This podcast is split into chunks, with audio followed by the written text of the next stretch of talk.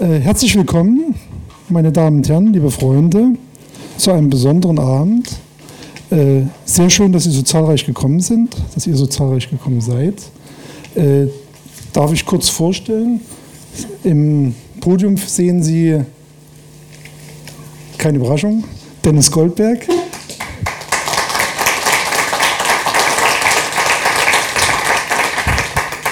Ich würde jetzt darauf verzichten, seinen Lebenslauf aufzuzählen, weil ich davon ausgehe, dass die allermeisten den, glaube ich, kennen, zumindest die wichtigsten Etappen, Dennis. Äh, an seiner Seite sehen Sie Arndt Hopfmann vom Afrika-Referat der Rosa-Luxemburg-Stiftung. Und dass ich hier und dass ich hier die Eröffnung machen darf, äh, verdanke ich der Tatsache, dass ich von der Deutsch-Afrikanischen Gesellschaft bin und dass wir Mitveranstalter dieses Abends sind. Mein Name ist Frank Heller. Ähm Zwei Sachen noch zu Dennis, äh, die mir am wichtigsten erscheinen. Einerseits, dass sein Leben, glaube ich, im Wesentlichen oder einem großen Teil seines Lebens äh, im Kampf gegen die Apartheid bestand und äh, darüber hinaus dem Aufbau eigentlich eines neuen Südafrikas gegolten hat.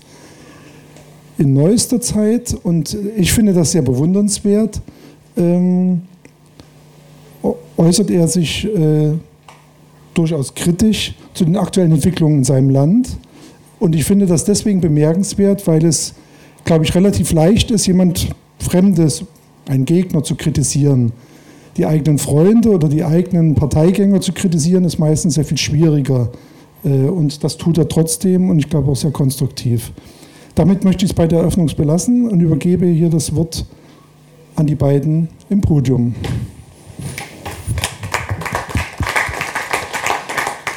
Ja, liebe Freunde, liebe Gäste, schönen guten Abend auch von meiner Seite. Ich wurde ja durch Frank Heller schon vorgestellt. Südafrika in der Zwischenzeit heißt es, diese Veranstaltung. Und das hat natürlich schon den Versuch, eine Doppeldeutigkeit in den Titel zu bringen. Einmal ist es so, dass unser Gast, Dennis Goldberg, oft in Deutschland ist, eigentlich einmal im Jahr schon immer wieder, mindestens und dann für länger. Also es ist immer so, der, sozusagen, es gibt eine Zwischenzeit, wo er nicht da ist und dann ist er wieder da und es gibt dazwischen Ereignisse in Südafrika und in der Welt, die ihn bewegen und die ihm auch die sozusagen wert genug sind, dem Publikum mitgeteilt zu werden. Also wir sind wieder mal, es ist wieder mal soweit, Dennis Goldberg ist wieder mal in Deutschland und hält einen Vortrag. Dazwischen ist etwas Zeit vergangen. Und die Zeit, die vergangen ist in Südafrika, hat einiges sozusagen umgewälzt, hat einiges hervorgebracht. Es fing an mit Fees must fall, dann Roads must fall. Und heute sind wir schon fast so weit, dass einige sehr äh, wichtige Menschen in Südafrika, die Einfluss haben in der Politik, wie Ahmed Kathadra, der ebenfalls mit Dennis Goldberg im Rivonia-Prozess verurteilt wurde, Suma must fall, fordern. Es ist also durchaus etwas in Gange in Südafrika, was man wie eine Zwischenzeit, die Zeit zwischen dem demokratischen Umbruch unter Führung des ANC oder der Allianz und der Zeit, die danach kommt. Also irgendwie scheint Südafrika in between something zu sein. Und das ist der zweite, die zweite Idee mit der Zwischenzeit. Wie es nun eigentlich aussieht und was, uns, was wir erwarten können, dazu wird uns Dennis gleich eine, einiges von, einige Ausführungen machen. Das wird ungefähr 45 Minuten, so bis um sieben werden wir dann damit äh, wahrscheinlich zu Ende sein. Dann haben Sie die Gelegenheit, mit, dem, mit unserem Gast äh, in Interaktion zu treten, also nicht nur Fragen zu stellen, auch Meinungen zu äußern. Sie sind dann herzlich eingeladen. Zunächst darf ich aber Dennis das Wort geben. Wie, wie sieht es aus in Südafrika? Was ist in der Zwischenzeit zwischen dem letzten Mal, wo du hier warst, und heute passiert? Schönen guten Abend und danke für die Einleitung. Und, äh, ein schwieriger Fach, um darüber zu reden wie Frank gesagt hat, meine Genossen zum Kritisieren ist nicht leicht. Äh, oft ist in Medien steht es Kritik über unseren Präsident äh, Jacob Zuma. Äh, er ist für mich immer ein Held gewesen. Äh, jetzt sollte ich sagen, habe ich ihn heftig kritisiert. Sage ich Jacob Zuma, sparen uns bitte die Verlegenheit, Sie müssen selbst zurücktreten. Wegen der Korruption, wegen der äh, Mangel an Führerschaft. Es gibt Probleme und Problematik, wo die regierende Partei immer beschäftigt ist mit der Verteidigung von den Präsidenten. In vielen Verfassungsfällen, äh, Verfassungsgericht, eine Krise, sollte ich sagen. Und sind Minister zu beschäftigt. Sie hat nicht Zeit für die richtigen, schwierigen Probleme von einem äh, weltweites Problem in Wirtschaft, soziale Gelegenheiten, in Erziehung, in verschiedene Sachen von unserem Land die Nachlass von der Apartheid. Erstens lasse ich mich klar sagen, in den letzten 20 Jahren von unserer Wende 1994 haben wir viel geschafft, richtig viel und erstaunlich gut gemacht. Wo in ein Land wie Südafrika, in ein anderes Land, gibt es das vier Millionen Häuser oder Wohn Wohneinheiten gebaut ist oder rechtfertig gestellt ist. Das ist unglaublich viel. Äh, ich müsste sagen, bei dem ersten Wahlkampf 1994 hat Nelson Mandela gesagt, wir brauchen, wir brauchen 750.000 Häuser. Jetzt ist es 4 Millionen, es ist nicht zieltreffend, brauchen wir noch mehr.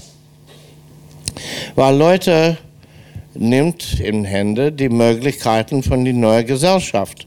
Waren sie fast mehr als 40, 50, 60 Jahren in ländliches Gebiet, Gebieten ein äh, paar Gesetze fest behalten konnten, nicht in Städten reinfließen, jetzt können sie bewegen, wo sie wollen.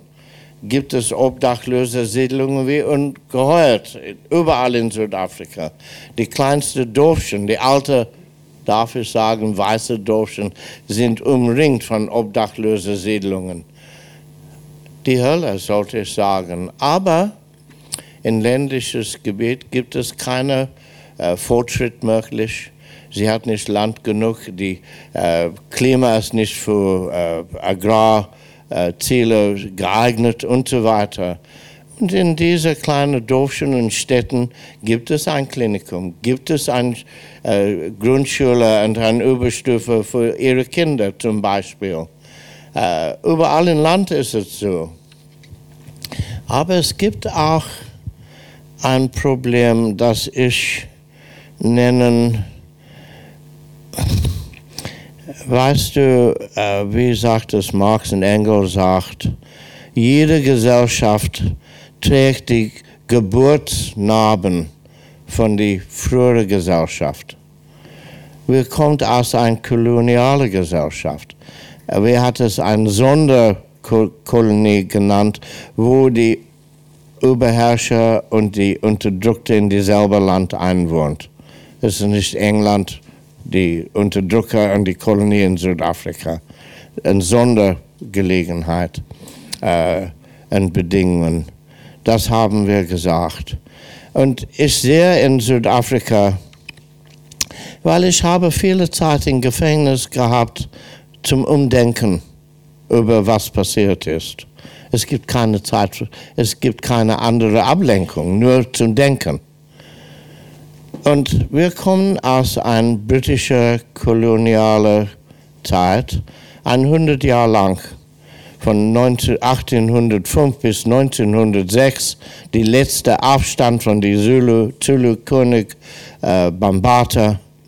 Und dann gibt es die Union von Südafrika durch die britische Parlament, die Verfassung durch die britische Parlament durchgeführt und auf Südafrika äh, äh, gebracht. Und die englisch sprechenden äh, äh, Einwohner hat sehr rasch geworden. Farmer, Industrieleute, Kapitalisten, Bergwerk, Diamanten, Gold und so weiter. Und dann gibt es diese Union von Südafrika, ist die Englischsprechende sehr reich geworden, noch reicher. in die moderne Zeit. Bis zu 1948 gibt es einen Wahlkampf unter die Weißen alleine und die afrikanisch sprechende Buren kommt zum Macht. In 20 Jahren gibt es solch eine reiche Schicht von afrikanisch sprechenden Weißen zusammen mit den englisch sprechenden. Mit anderen Worten brauchen Leute in unserer Geschichte Welt über ihre politische Zugang, um reich zu werden. Es ist nicht anders in Deutschland, ist es? Oder Amerika oder Brit Großbritannien. Das ist die, die Norm, sollte ich sagen. Jetzt kommt 1994, gibt es eine neue Schicht. Jetzt gibt es die Mehrheit der Bevölkerung, hat die Regierung übernommen. Aber, muss ich sagen, es ist nicht nur eine schwarze Regierung, es gibt Leute von aller Hautfarben in, in Regierung. Es ist wichtig zu erinnern. Aber es gibt eine Sache von, äh, jetzt sind wir an die Reihe, reich zu werden. Sollen wir die Milchkuh milchen? Die Staat? Die Geld zu nehmen, die Steuergeld von der ganzen Bevölkerung fließt in private Hände rein. Und haben wir gesagt, nach unserer Verfassung 1996, unsere neue Verfassung, als unsere alte Freiheitskarte von 1955, wir sollen die Land zurückgeben, wir sollen freie Erziehung schaffen, jeder muss alles haben, was Mensch brauchen und wir müssen die Armut bekämpfen. Und sehen wir, dass eigentlich die Verhältnisse zwischen Arbeiter und Arbeitgeber dieselbe sind wie unter Apartheid. Es ist unglaublich, wie es passiert ist, dass eine Regierung und eine Regierungspartei nach seiner Politik wovor wir gekämpft haben, fast vergessen hat, die arme Arbeiter seine Lebensbedingungen schneller zu verbessern und auf die Höhe ein bisschen zurückzuhalten. Eigentlich ist die Kluft zwischen Arbeiter und Regierungsleute, Managers, Aktienhalter immer weiter geworden und tiefer die Kluft zwischen ein. Bis zu, erinnerst du, 1912 war es, diese Massaker bei dieser Plattenbergwerk Marikana, hat unsere Polizei arbeitende, streichende Arbeiter getötet in einer Masse Mordakte. Es war unglaublich, traurig. Warum? weil sie arbeiten unter schwierigen Bedingungen. Sie sehen, dass eine Gruppe, schwarz und weiß und international, werden immer reicher und sie werden immer ärmer. Und was haben wir versprochen? Dass wir die Armut bekämpfen sollen. In einem sicheren Sinne haben wir. In alten Zeiten hat nicht alle Kinder zur Schule gegangen. Jetzt geht die meiste Schule Kinder zur Schule. Das ist Teil von sozialer äh, äh, Einkommen, äh, medizinischer Versorgung für Millionen, das es nicht vorhin gekriegt haben. Kliniken überall im Land gebaut. Schwierige Zeiten, überlastet, über, äh, es gibt nicht genug äh, Ärzte und Krankenschwestern und, und so weiter. Management ist ein schwieriges Problem. Warum? die überwältigende Mehrheit von unserer Bevölkerung war ausgeschlossen, von Entscheidungen zu machen. Sie war nicht zugelassen, zur Regierung, zu regieren, zu entscheiden, was sollen wir machen. Das war alles durch die weiße Minderheit gemacht.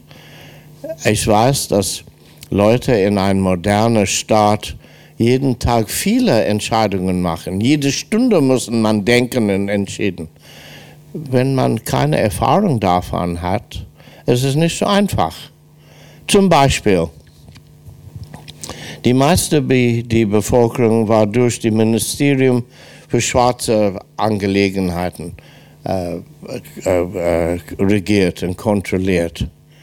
Nach unserer Wende plötzlich gibt es 284 äh, neue äh, äh, Ortsregierungen.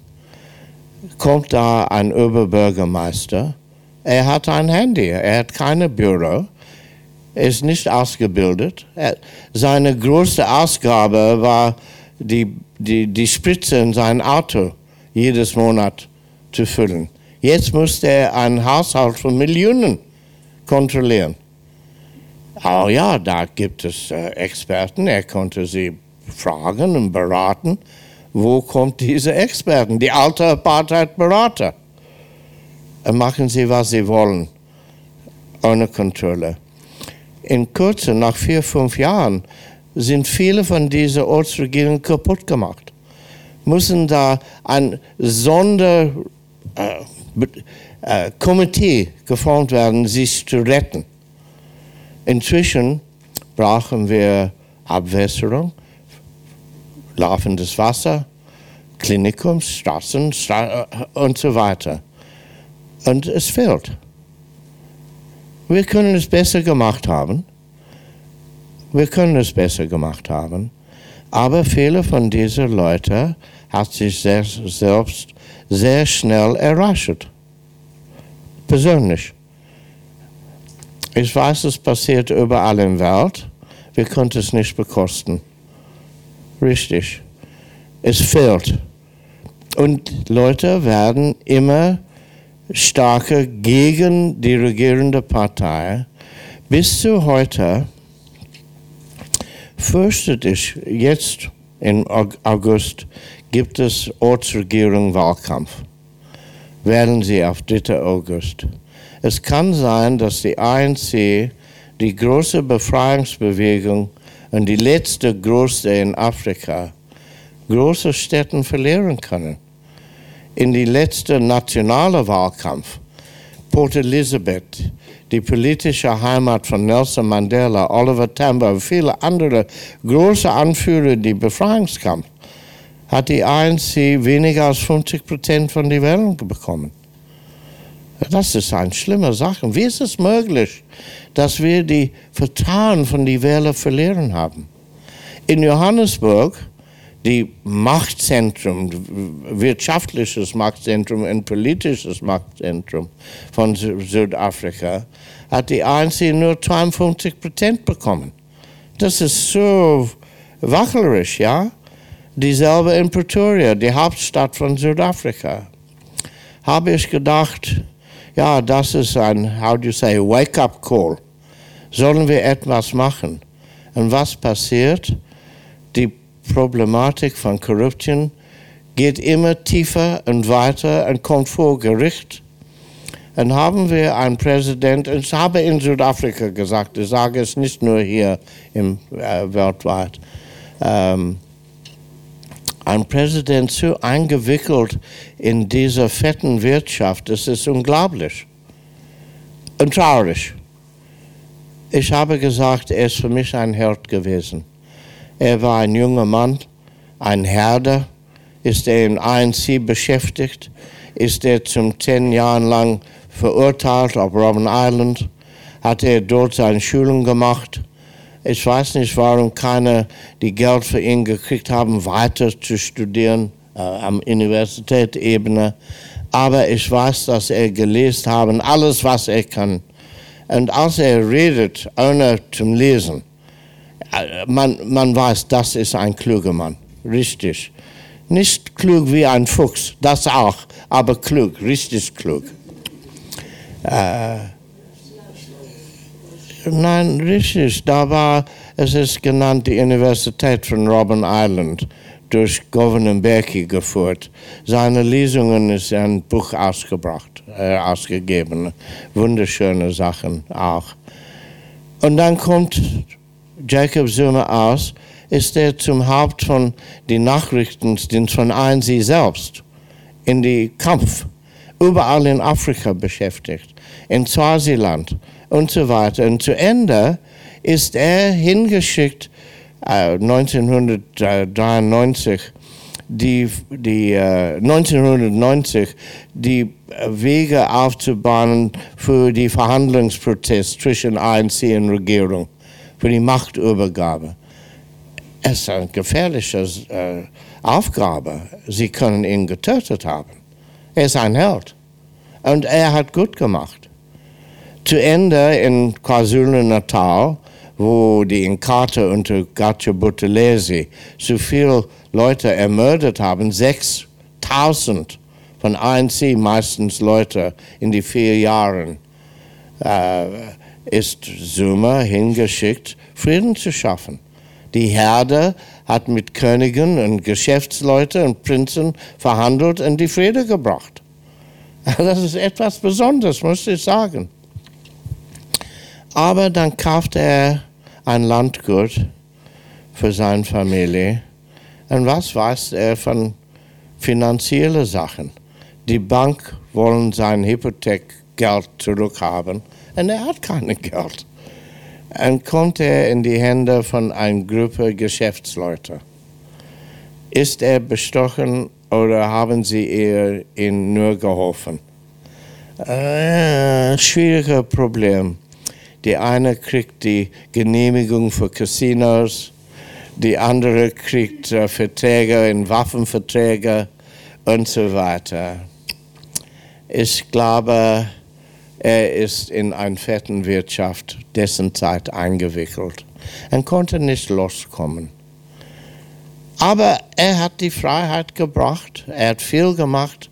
Er hat die erste äh, Frieden nach die, äh, die Genozide von Ruanda. Er hat es verhandelt, die Frieden gebracht. Er ist ein kluger, fähiger Mensch.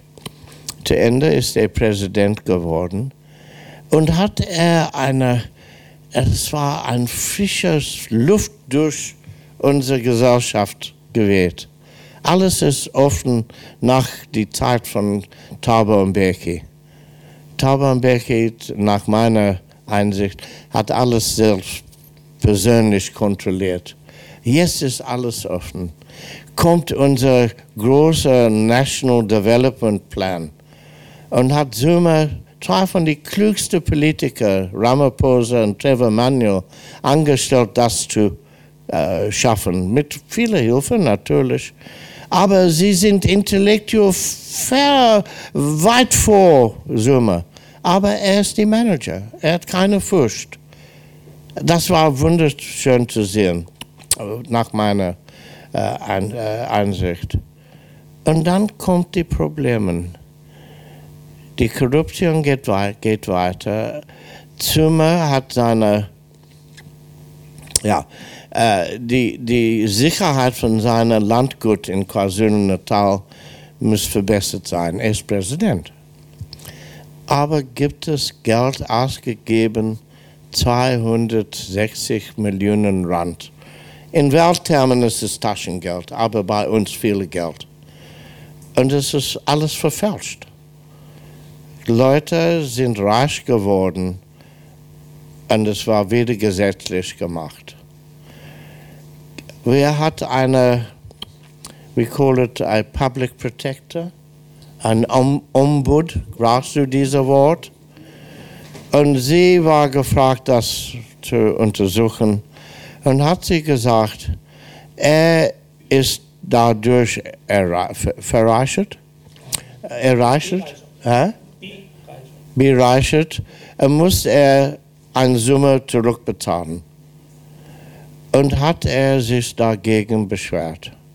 Sagt er, ich habe dafür nicht gefragt, warum sollte ich bezahlen? Und dann geht ein Minister von Verteidigung vor die Parlament und sagt, das ist ein nationaler Stützpunkt, alles in Geheimnis muss bleiben. Aber es war nicht ein Stützpunkt nach Gesetz. Er ist nur angelogen ein Minister. Und dann kommt die Minister für Polizei und sagt, er hat es inspiziert und alles ist in Ordnung. Keine Verschwendung von Geld, alles ist in Ordnung. Und Leute sagen, was? Was ist hier los? Und immer geht der Präsident vor Gericht, seine Unschuld zu zeigen. Und gegen die Ombudsfrau, also ein Mensch, die Büro von der Ombud, sollte ich sagen. Und das ist eine wichtige Verfassungskrise, dass der Präsident hat die die Pflicht, diese Ombud zu schützen, nach, nach Verfassung. Und streitet er dagegen in seine eigene Interesse. Dieser Konflikt von Interesse als Präsident und Mensch musste er für die Verfassung entschieden hat, nicht für sich selbst, dachte ich. Und zu Ende, nach dreieinhalb Jahren, kommt es vor Verfassungsgericht selbst und sagt dem Richter, er hat seine Pflicht versäumt, er hat die Verfassung nicht hochgehalten, wie er machen müssen, und das ist ein großer Fehler. Aber die Verfassungsgericht konnte ihn nicht strafen oder ausschmeißen, das ist nur die Parlament konnte das machen. Aber die Parlament, die Mehrheit in die Parlament ist von dem ANC und hat sie es geweigert, natürlich. Aber drei Jahre lang hat die Partei, die regierende Partei, die Präsident verteidigt über Fehler von dieser Art und angelogen. Und inzwischen haben wir, wir Leute, unsere Wähler, ist weggegangen. Sie sind nasevoll von diesen Sachen. Sie wollte die ANC nicht unterstützen, weil er Präsident bleibt. Und was sagt unsere Führung? Sechs Leute, die Top sechs, they call the Top Six in Südafrika, sagen sie, schweigen bitte, Mitglieder müssen in, in, in, in Medien sich aussprechen, sie müssen schweigen. Es gibt eine Problematik. Wir sollen entscheiden, kommt zu uns her die, die, die äh, äh, Generalsekretär, er sollte es vor die sechs legen und sollen wir es erklären. Aber habe ich einen Brief an die Medien geschrieben, an die Generalsekretär geschrieben, ein offener Brief, habe ich gesagt, ich sollte nicht schweigen. Dass wir geschwiegen hat, ist das Problem. Haben wir es zugelassen, dass die Führung uns in diese äh, Verlegenheit gebracht haben. Sie müssen gegen den Präsident selbst äh, agiert haben. Das ist Recht zu stellen. Und haben sie geschwiegen. Das ist ein Fehler. Und warum schreibe ich die Briefe in Medien und nicht an die Generalsekretär innen, in, innen der Familie zu bleiben? Weil ich habe vorhin Briefe an ihn geschrieben, kriege ich keine Antwort keine Briefe um zu sagen, wer hat deine Briefe äh, äh, äh, ist angekommen, wir sollen darüber reden oder äh, wer hat da keine Antwort. Warum sollte ich noch weiter meine Kritik innen halten?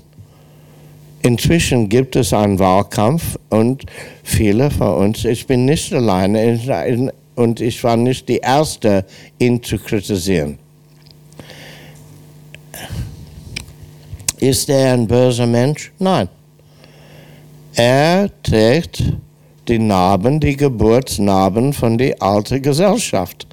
Es war eine korrupte Gesellschaft.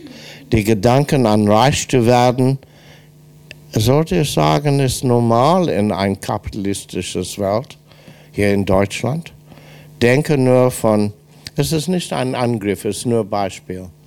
Siemens sind angeklagt, dass ihre Geschäftsführer äh, Schmiergeld bezahlt hat, Verträge zu bekommen.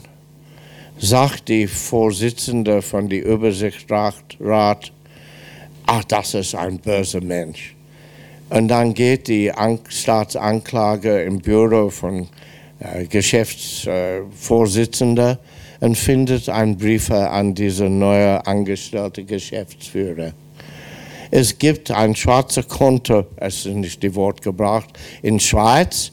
Es hat 25 Millionen Euro ein. Das müssen Sie brauchen, die Umsatz mit 25 Prozent pro Jahr zu erhöhen. Wenn nicht, werden Sie gekündigt. Mit anderen Worten, kriminellen äh, Bestechen ist Politik von der Firma selbst. Aber denke nur, wie tief geht das? Es gibt keinen Protest gegen die Firma, nur die Mann selbst. Wie ist es möglich, in einer Firma, wo es gibt äh, Prüfung von den äh, Finanzen innen in die Firma, gibt es eine Außenprüfungsfirma wie Pricewaterhouse oder andere, andere. Und dann gibt es die Finanzamt, kommt auch. Wie ist es möglich, 25 Millionen zu, in Schweiz Konto zu stecken, ohne Steuer zu bezahlen? Ist das ehrlich? Sind sie ehrliche Leute? Das ist ein weltweites Phänomen. Und in ein Land, wo so viele Leute ausgeschlossen waren von der richtigen Wirtschaft und die Möglichkeiten und die Reichtum von dem Land, sagen sie, jetzt sind wir an die Reihe. Zum Beispiel, traurige Sachen. Haben wir einen Minister für soziale Wohlsein gehabt. Kommt er vor die Parlament, das ist zehn Jahre vor, und sagt er, sein Ministerium hat äh, einen Arbeiter, Mitarbeiter von 60.000 Leuten. 40.000 von den 60.000 war angeklagt und schuldig befangen von Geldmissbrauch hat Geld gestohlen. Geld bezahlt zu privater Konto, haben sie, Kinder sind gestorben, haben sie Geld, Rente bezahlt, Kindergeld bezahlt für sich selbst. 40.000 aus 60.000, das ist in die Öffentlichkeit gesagt. Es ist nicht schlimmer in alten Zeiten von Apartheid, wo Millionen verschwenden ist. Aber das ist ein Problem nicht nur von ganz hoch. Das müssen wir bekämpfen. Und wo kriegt man dann die Überprüfer, die ausgebildete Buchhalter und so weiter? Es dauert. Und wie Arndt gesagt hat, sind wir in einer Übergangsphase. Es gibt auch ein anderes schwieriges Problem. Unsere Verfassung sagt, wir bauen ein nicht rassistisches, nicht sexistisches äh, äh, Gesellschaft auf. Das steht in unserer Verfassung. Aber in die letzter Zeit gibt es solche schlimme Ausbruch von Rassismus. Es gibt jedes Jahr in Durban John die Durban July äh, Pferdewettrennen. Es ist eine berühmte Gelegenheit. Ach, die Mädels geht, sie sind fast nackt, aber das ist äh, Vogue, weißt du. Äh, es ist solch eine Gelegenheit. Und äh, kommt eine weiße Frau, sie wollte, ein, äh, sie wollte hinsitzen. Es gibt einen Stuhl bei einem Tisch, wo viele Schwarze sitzen, und einen Lehrstuhl. Wollen Sie es haben? Und sie sagt, nein, da kommt jemand und sie sitzt dort. Und haben sie, sie sich ausgeschreit in die schlimmsten Worten in südafrikanischer, rassistischer Sprache. Und sagt sie, sie war ein bisschen betrunken, aber es ist keine Entschuldigung. Nächsten Tag gibt es in sozialen Medien, Twitter oder etwas, sie ist gerechtfertigt, sie hat sich beleidigt und so weiter. Und was passiert? Nichts. Nur laut in Medien. Inzwischen gibt es eine Kontrareaktion, meistens von jungen schwarzen Studenten und Studentinnen. Unsere Verfassung sagt, Erziehung bis zum höchsten Ebene muss frei sein. Aber es ist sehr teuer geworden. Sehr teuer. Und viele Studenten konnten es nicht bekosten. Er müsste sagen, die meisten jungen Schwarzen wollen zur Uni gehen. Ein Fach äh, ausgebildeter Facharbeiter zu sein, hat keine, es ist nicht so schön, mit den Händen zu arbeiten. Man muss intellektuell sein. Weil in Apartheid-Zeiten war nur Handwerk für Schwarzen überlassen. Nicht als Facharbeiter, aber nur als gewohnte Arbeiter. Jetzt fängt es an zu ändern, langsam. Scheinwerker, äh, äh, Klempner und so weiter. Langsam fängt es an. Es ist ein ehrlicher Unterhalt zu schaffen, ja? Sollte man hier in Deutschland sagen, fängt es langsam an. Aber zur Universität gehen, das ist der Traum. Und es kostet, es ist sehr teuer. Es gibt auch eine Problematik, dass die Curriculum in, in aller Universitäten ist auf Europa oder Amerika gerichtet, nicht Afrika. Als man Literatur auf Englisch studieren müssen, warum sollte es nur Engländer sein? Warum nicht in Englisch aus Afrika, Indien, Asien? Es gibt viele koloniale äh, Literatur, was man studieren kann. Und was sagt die Professoren, Weißen? Wir kennen diese Literatur nicht. Aber warum kennen sie es nicht? Warum muss es aus die englische Literatur sein? Englisch aus England. Und mit anderen Worten kriegt man nur eine koloniale Einsicht, eine imperialistische Einsicht in was richtig ist, ein Verständnis von Beziehungen zwischen Menschen und so weiter. Und da hat die junge Studentin richtig. Aber nehmen Sie diesen Fall von Cecil John Rhodes, die große Imperialist, verantwortlich für viele von den Problemen heute. Er ist in die, äh, Ministerpräsident von der Kapkolonie gewesen.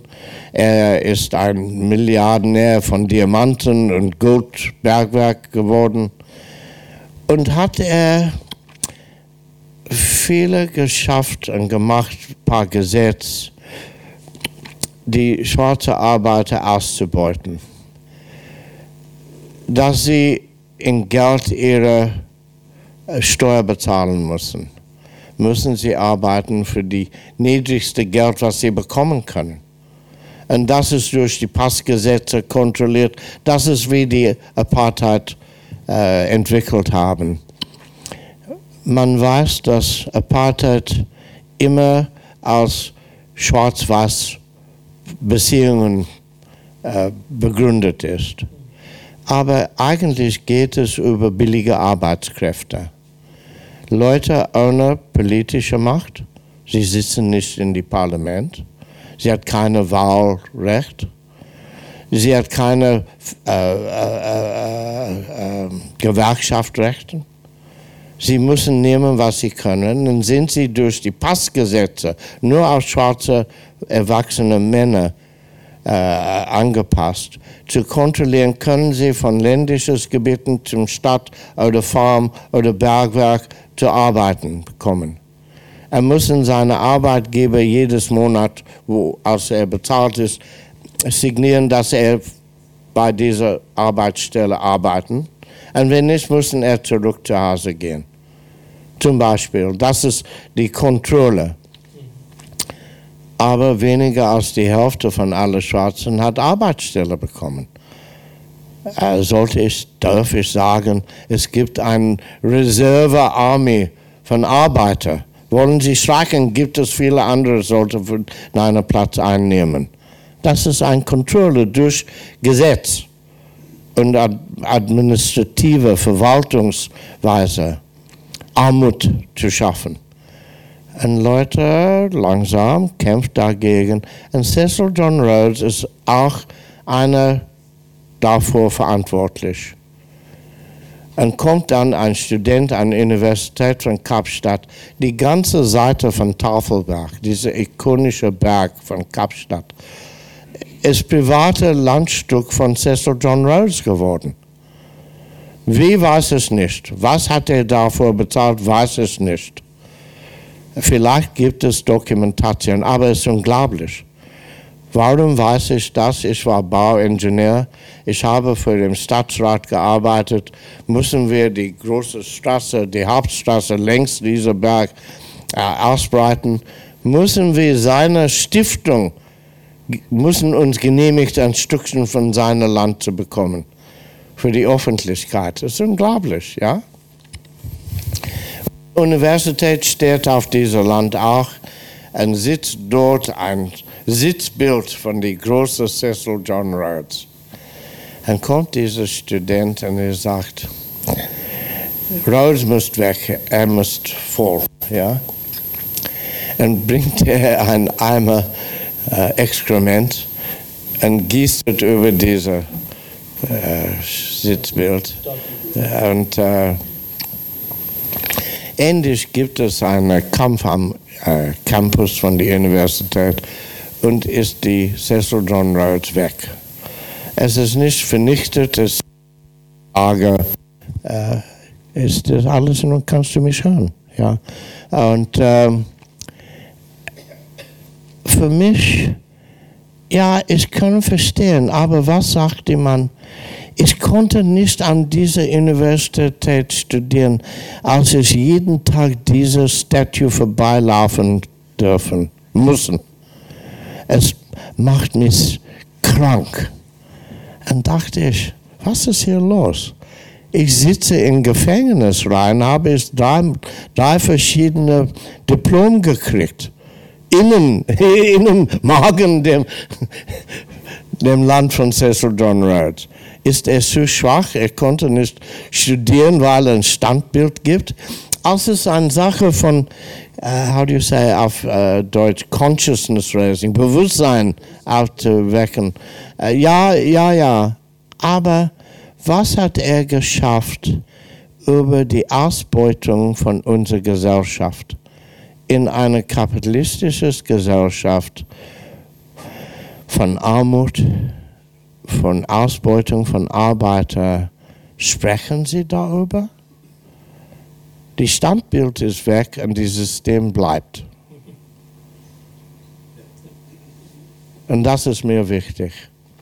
Dann breitet es noch aus bis zu Oxford in England. Und da kommt ein Südafrikaner Student. Er hat eine, kriegt er ein Stipendium von der Rhodes Stiftung in Oxford zu studieren. Aber er wollte, dass die Bild von Cecil John Rhodes von die College weg sein müssen.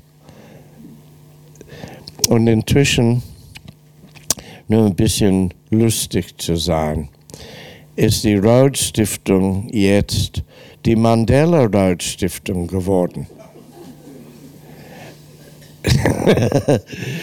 Und die Rhodes Stiftung hat 300 Millionen Pfund eingesteckt in diese äh, neue Stiftung. Und Studenten gehen nicht mit einer Rhodes Stiftung Studium, Stipendium nach Oxford. Es ist ein Mandela Rhodes Stipendium. Sage ich einmal für Nelson Mandela, habe ich mit ihm ein Mittagessen genutzt in seinem Haus. Dann sage ich, Nell, er war für mich immer Nell und ich war Boy. und äh, sage schnell, jetzt ist es die Mandela Road Stiftung. Wer hat die andere kontrolliert, kapiert? Er guckt mich an und sagt, das müsstest du Jake Schervel fragen. Jake Schervel hat das alles arrangiert. er hat keine Antwort. Aber es ist eine wichtige Frage.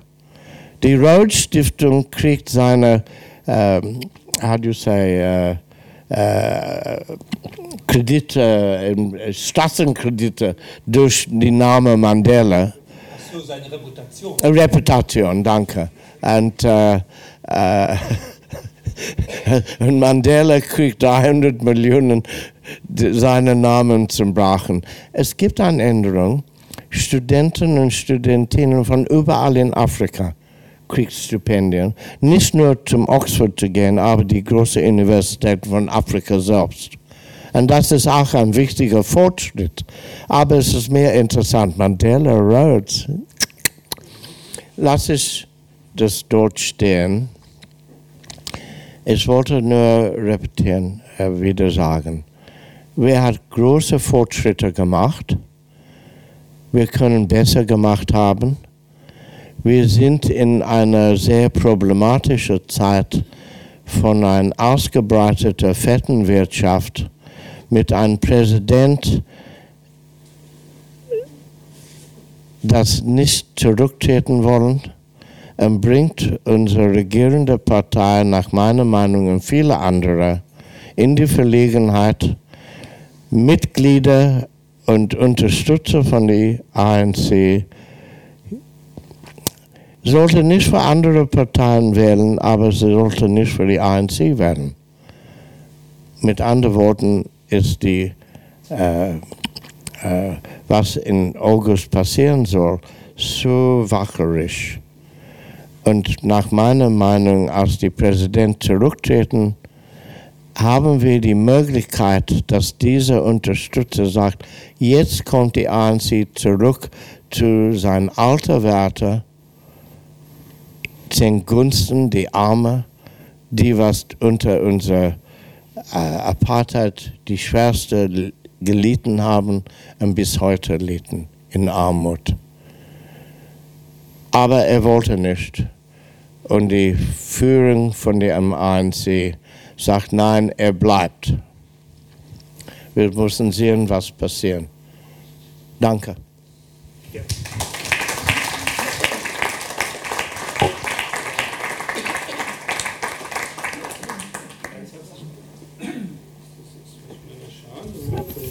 Die Technik muss irgendwie, irgendwann muss es funktionieren. Wir hatten gesagt, dreimal klopfen oder so. Irgendwie ist nicht immer. Jetzt wird es irgendwie doch funktionieren. Ja, Entschuldigung, das ist technische. Es gibt technische Probleme, wie immer. Moderne Technik ist eben nicht. Ja, jetzt läuft und gibt es mehr. Gibt es mehr? Ja. Okay. ja, Civil Engineer. Ja, vielen Dank. Es ist äh, immer wieder bemerkenswert, wie Dennis, wie du das schaffst, diese doch sehr konkreten und auch sehr, sagen wir, im Detail sehr widersprüchlichen Prozesse mit den großen Ideen, mit den großen Muttermalen, Geburtsmalen, eben aus dem gesellschaftlichen Prozess in den gesellschaftlichen Prozess hineinzubinden. Deswegen würde ich dir gerne am Anfang mein Privileg ausnutzen und würde dir gerne noch eine andere Frage stellen. Ich habe das, das bewegt mich schon eine ganze Weile. Nicht nur in Afrika, wenn man durch Afrika reist, sondern auch durch Europa oder durch andere Teile der Welt.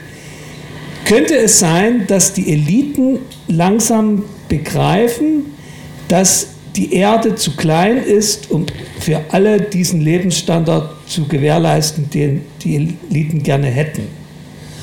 Und jetzt ist es praktisch ein Race to catch whatever you can get. So, das heißt, wer es nicht mehr für alle reicht, sind überall auf der Welt, ob in Senegal oder in den USA oder in Brasilien oder in Deutschland, die Eliten dabei, das, was sie noch greifen können, an sich zu bringen, weil sie eh wissen, das große Versprechen, dass es allen richtig gut gehen kann auf dieser Welt, kann unter dieser Lebensweise, mit diesem Ressourcenverbrauch, mit dem nicht mehr, nicht mehr erreicht werden. Kann man sagen, dass auch die südafrikanischen Eliten gemerkt haben, dass sie nicht alle, dass es nicht allen gut gehen kann, wenn sie denselben Lebensstil haben wollen, den, der ihnen vorgelebt wird in anderen Teilen dieser Welt?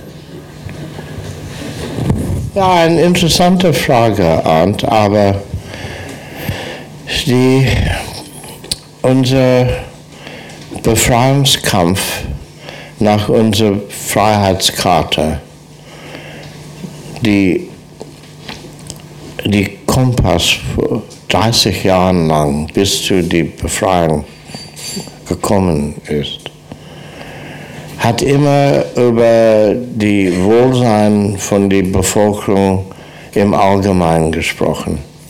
Das Recht, politische Recht zu haben, soziale Rechte, zur Schule zu gehen, Erziehung zu bekommen, in Sicherheit zu wohnen.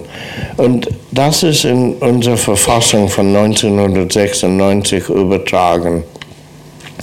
Haben wir in die zweite Kapitel ein Bill of Rights, wie sagt man? Menschenrechts. Menschenrechtskapitel. Und zum Beispiel gibt es die normale, das Recht zum, zusammenzukommen, eine politische Partei zu formen und so weiter und so weiter, äh, in, in Medien beschäftigt zu sein, diese alten Freiheiten. Dann gibt es auch äh, zukünftige Freiheiten, genug Ernährung, reines Wasser, Abwässerung Gesundheitsversorgung, Erziehung, alles werden versprochen und wir wissen, es konnte nicht über Nacht geschafft werden. Mit anderen Worten, Sachen, wofür wir Fortschritt machen müssen, dann haben wir viel gemacht, aber nicht für alle. Es gibt Leute, sie liegen hinter und sie sagt, wann kommen wir an die Reihe? Und sie sind richtig frustriert geworden. Zum Beispiel, äh, ich spreche nicht von der Elite. Die Elite sind hässliche Leute, schwarz-weiß in der Kalle, macht für mich keinen Unterschied. Aber es ist interessant, als da Ausbeutung gibt, es ist nur weiße Ausbeuter. Schwarzen macht gut, als sie reich wird, als die Ausbeutung. Sie sind unsere Schwarzen. Nein, ich konnte es nicht anders er, äh, erklären. Ähm, äh, es ist schlimme Sache, müsste ich sagen, weil es ist eine Verfälschung von unserer Politik und wofür wir gekämpft haben. Yes. Es geht weiter, nein, es geht weiter, Entschuldigung. Ähm, was ich sagen wollen, ist, diese Gedanken an Selbstbereicherung, das ist sehr schlimm, weil es, man, man nimmt die ganze Schwerpunkt von unserer Verfassung ist Dienst am Volk als Repräsentant, Repräsentant Ab, Abgeordneter, nicht für sich selbst. Und darum ist es wichtig, dass die Führung von der regierenden Partei und anderen Parteien diese Werte hochhalten. Und sie macht es nicht. Ist es, dass sie schnell reich werden wollen? Oder werden sie bestochen und haben sie keinen Widerstand? Es ist nicht nur in Südafrika, dass große Firmen die Regierung ausbeutet und Leute bestechen zum Beispiel haben wir diese wunderbare Welt, Fußball-Weltmeisterschaft gehabt. Haben wir neue Stadions gebaut. Es war ein Monat vor der Zeit fertig gebaut. Unglaublich schön gemacht. Und dann nach ein paar Jahren finden wir aus, die großen äh, Baufirmen hat die Regierung aus 9 Milliarden getrickst. Und müssen, werden sie bestraft mit 1,1 Milliarden. Mit anderen Worten kriegen sie 8 Milliarden aus dieser Kriminalität. Unglaublich. Das ist die alte weiße Firmen. Haben sie Angestellte als die Befreiungskampfanführer äh, angestellt, als Direktor und, äh, und so weiter. Sie hat Kontakt zu Politikern, machen sie das. Schlimme Sachen. Haben Sie eine Wahl? Ich glaube schon. Haben wir da, dagegen uns ausgesprochen? Ja. Haben Sie uns zugehört? Nein. Und es ist ein Kampf wie Werte von einer Befreiungsbewegung. Ist es ein Fall, dass die Leute zusammenkommen und sagen, es müssen schnell schnell wie ein Eichhörnchen. Ich muss die Nüsse in Kiefer einstecken, ins Gefahr ein anderer kommt. Wir sind Menschen. Wir sind moralische Menschen. Unsere Politik sagt, wir müssen moral handeln. Warum nicht? Und jetzt gibt es ein Problem. Noch wieder ein Beispiel. Entschuldigung, dass ich ein bisschen Zeit nehme. Sachen, was ich nicht erklären kann. Nordwestprovinz in Südafrika ist Halbwüste. Es gibt viele kleine Dörfchen, wo da eine Wasserquelle gibt, gibt es ein kleines Dorfchen. Sie wollen eine richtige Straße haben zum Hauptstraße für ihr Dorf. Haben sie ihre Kinder von der Schule fast ein Jahr lang zurückgehalten, als Protest, dass sie keine Straße bekommen können. Sie verschwendet die Zeit von ihren Kindern in ihre Zukunft. Die Kinder von Soweto 1976 sind getötet, weil sie für die freie Erziehung gekämpft haben, gegen Afrikaans, aber für Erziehung. Wir waren Gefängnis gewesen, jahrelang, dass die Kinder zur Schule gehen können und ihre Eltern hielten, halten sie von der Schule ab, weil sie wollten etwas anderes haben, eine Straße. Jetzt, letzte paar Wochen, in Nord, die nördliche Provinz Limpopo-Provinz, sehr arm, gibt es ein Problem, wo es entschieden ist, äh, Verwaltungsweise, dass zwei kleine Dorschen zusammenschmelzen müssen. Es sollte sie beides stärken. Nein, eine Gruppe wollte nicht. Gehen Sie vor Gericht, kommt es vor Verfassungsgericht, ein Gericht sagt, es geht weiter. Haben die Leute 24 neue Schüler abgebrannt. Schulbücher, Handbücher, alle Records von allen Schulen ist vernichtet. 60.000 Kinder sind ohne Schule über ein, ein Verwaltungsproblem. Was ist hier los? Ich konnte es nicht erklären. Ist es außer, von außen angestiftet oder wie ein, ein Brand? Äh, es, es ist Unglaublich. Es kostet Millionen, die Schule wieder aufzubauen. Und inzwischen die Schule geht nicht zur Schule. Es gibt keinen Platz für sie. Die Regierung versucht etwas zu machen und die Eltern sagen, nein, die Kinder gehen nicht zur Schule. Die Frustration verstehe ich. Das schwierigste Problem von beiden Beispiele, was es hier gegeben hat, ist, wo ist die regierende Partei dabei? In die kleinen Dorfchen, wo sie eine Straße haben wollen, die Kinder von den Schülern ausgehalten hat, war ist die, war, warum kommt die große Anführer dem ANC und sagt, Genossen, Mitbürger, was machen Sie hier? Es ist gegen die Interessen von deiner Kinder und deiner Familie so zu machen und sie zu überzeugen. Und wir versuchen etwas, wir können nicht Straßen bei jedes Dorf auf dieselbe Zeit bauen, es kommt. Aber die Anführer waren nicht dort gewesen.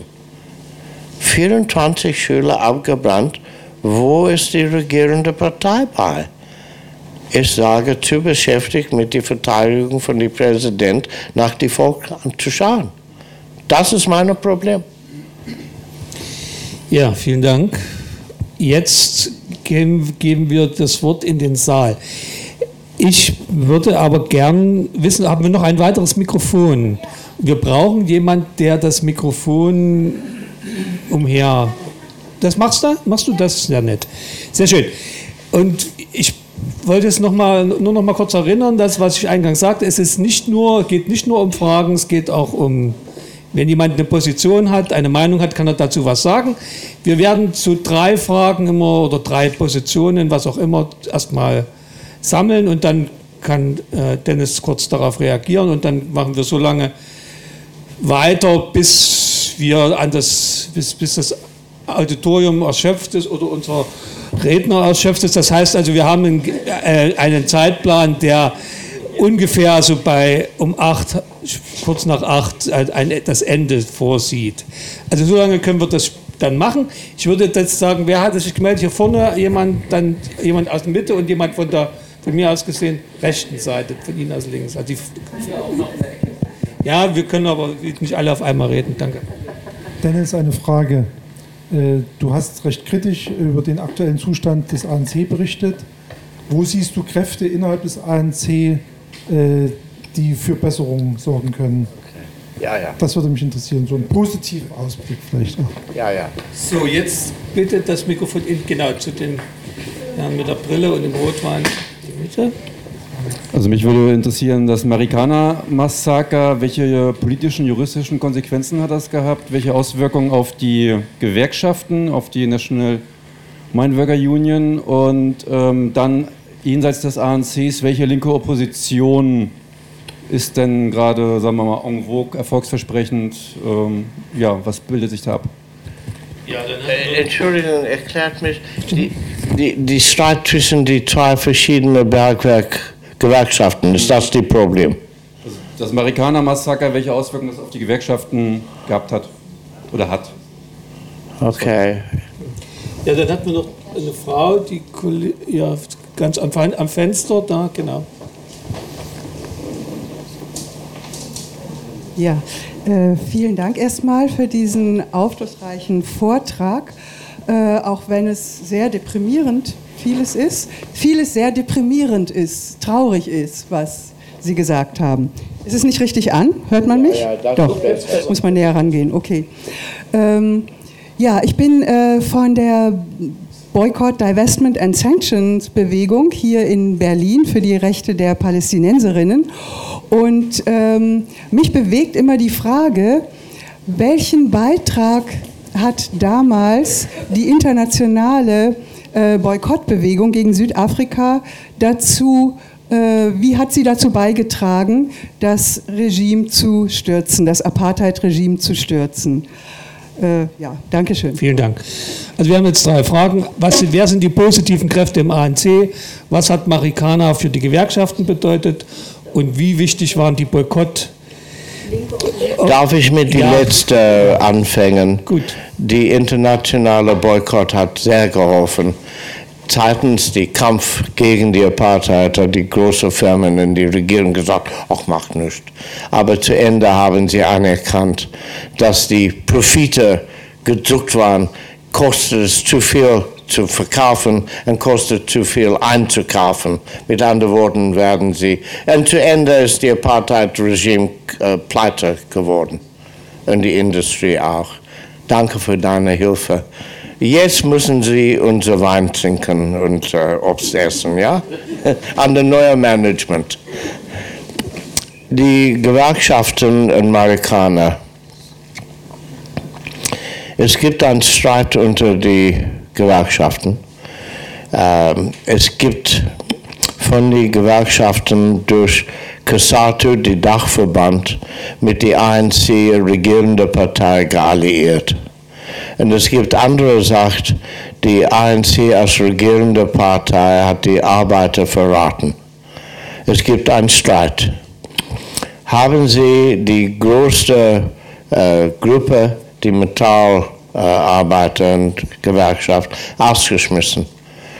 Gibt es die Möglichkeit, dass ein neuer Dachverband äh, äh, begründet werden? Sie spricht von einer eigenen Linkspartei zu begründen.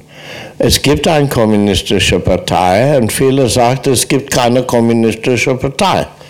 Äh, es ist so mit den ANC eingewickelt, die Gewerkschaftler, die kommunistischen Mitglieder, die Führung von Gewerkschaften, kommunistische Partei und ANC war immer eingewickelt, dieselben Personen mit verschiedenen Mützen, sozusagen. Äh, mit anderen Worten gibt es keine richtige linke Kritik von dem ANC, von der linken Seite und die Gewerkschaften sind auseinander sehr verschwächt und haben viele Mitglieder verlieren. Äh, mit anderen Worten, sind nicht so stark wie vorne. Sie geht auch durch eine äh, neue Phase. Sie müssen neu ausfinden, wo liegen ihre Kräfte die für die Verbesserung der arbeitenden Klasse, muss ich sagen. Ähm, die erste Frage war, gibt es innen in ANC die Möglichkeit, positive äh, Elementen? Ich sollte sagen, dass als äh, Mitglieder ausspricht in die Medien und die Kritik äußert und die äh, Führung zuhören müssen, gibt es die Möglichkeit zur Änderung. Ich glaube, die Inszenierung sollte so gehen, dass der Präsident aus persönlichen Gründen und die, seine fetten Ruhm konnte nicht zulassen, dass er unmittelbar zurücktreten. Sagen Sie, im Wahlkampf sollten es, sollte es uns zu verschwächen und äh, das ist äh, gefährlich. Aber nach dem Wahlkampf, glaube ich, sollte er zurücktreten. Oder sollte er seinen Amtstermin fertigbringen und dann gibt es eine Änderung. Es ist äh, nicht klar, was passiert. Äh, und äh, ich weiß, dass verschiedene Gruppen zum äh, Generalsekretär und seiner äh, Kollegen gegangen sind und haben sie darüber gesprochen und sagt, wir müssen noch Dokumentation geben über Probleme und so weiter. Ist das ein Versuch, die Stab unter dem Teppich zu führen oder, oder was? Äh, äh, es gibt Bewegung und die, was hingegangen sind, sind zum Schweigen äh, how do you say, uh, uh, sie sollten nicht in die, in die Öffentlichkeit sagen, was passiert ist. Aber es gibt, die, die ANC müssen zuhören, zu was in die Öffentlichkeit gesagt ist. Zum Beispiel, unter die jungen Leute gibt es auch positive Gedanken. Ich war eingeladen zu äh, ein Seminar von äh, die 12. Klasse in die Schule, die höchste Gruppe in unserer Schulung. Äh, sieben Schulen in Kapstadt haben am Wochenende auf Robben Island durchgebracht, die Gefängnisinsel. Da sie die Geschichte von dem Befreiungskampf lernen können und die Bedeutung von Robben Island.